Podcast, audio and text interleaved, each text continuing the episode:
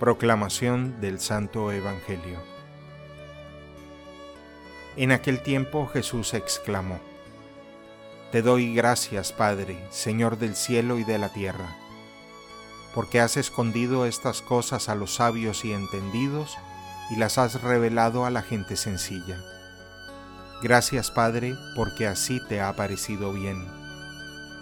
El Padre ha puesto todas las cosas en mis manos Nadie conoce al Hijo sino el Padre, y nadie conoce al Padre sino el Hijo y aquel a quien el Hijo se lo quiera revelar. Vengan a mí todos los que están fatigados y agobiados por la carga, y yo les daré alivio.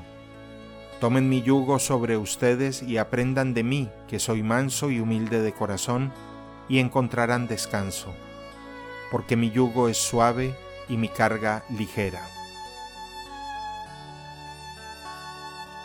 Palabra del Señor.